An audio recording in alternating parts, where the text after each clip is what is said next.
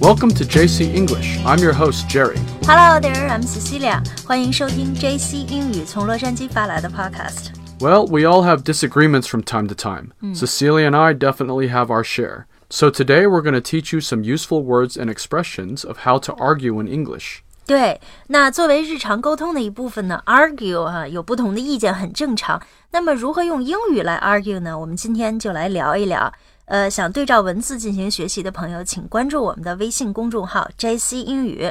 All right. So, as you know, there are different ways to have a disagreement that range from formal debates to all out flame wars. 嗯，argue 的主要原因呢，是因为有 disagreement 不同的意见哈。你刚才提到了有这个 debate 辩论哈，还有一个说 flame wars，这是什么意思呀？ Yeah, a flame war is an exchange of insults online. 哦，那是不是就是我们中文里讲的说这个激烈的这个争论口水战哈？ Yeah, that's right. You've probably seen a lot of these in different online forums and social media. 嗯，是现代人都爱在网上 argue 哈，每天都有不少的这个口水战 flame wars。 Yeah, that's right. So let's start with some more formal ways to engage in a debate. 嗯，好，我们就来看看如何表达不同意见哈。 Let's say you're discussing an issue over a meeting at work, which is definitely not the place you want to have a bad argument. If your colleague or boss says something you don't agree with, you can simply state it as such. I disagree. 呃，对，在工作场合有不同意见的时候啊，就很简单的说 I disagree。 Yes, so for instance, if your colleague is proposing a certain plan, let's call it Plan A, but you think your own Plan B would work better, you would say something like, Well, I disagree. I don't think Plan A would work as well because it is too expensive. I think we should consider Plan B instead. 嗯，这里这个 disagree 呢，就是比较直接的表达了不同的意见。 That's right. Aside from stating I disagree, you can simply say, Well, in my opinion, I think Plan B would be better because it would cost less. 呃，那这后一种表达方法呢，就比较婉转一点儿，就可以说是 I think Plan B is better。 Exactly. The fact that you disagree is implied. 对你没有说不同意 Plan A 哈，只是说了我觉得 Plan B 更好。 So, in these situations, it could be considered less blunt or rude. 对，这样说就没有那么 blunt，就是 very direct 或者是 too direct。 Speaking of bluntness, there are some more pointed ways to express your disagreement. You can say things like, no way, or I don't think so, or simply, you're wrong. 哎呦，这个太直接了吧，直接就说 you're wrong。 These statements are usually followed by qualifying statements. For instance, no way, I don't think plan A is workable. It simply costs too much. Or you could say, no, I don't think so. Plan A is too costly and inefficient. 嗯，对，说 I don't think so 也是不同意的意思。 That's right. Stating your disagreement with these kinds of phrases is not necessarily rude or disrespectful, but they may come across as more blunt.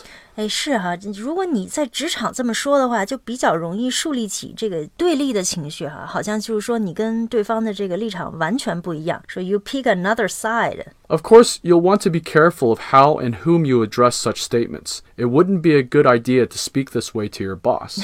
那当然，这样一说还不把老板给惹毛了。 And if you were just chatting with your friends and simply disagreeing on a point without being angry, you could use these phrases without making the other person get upset. It all depends on the context of your discussion and your tone of voice. 对，其实跟朋友日常生活中这样说，问题不是太大哈。 Of course, you're going to have those situations where you really disagree, and perhaps you feel the need to stick up for yourself. 呃，stick up for yourself 是不是就是 stand up for yourself 的意思啊？ That's correct.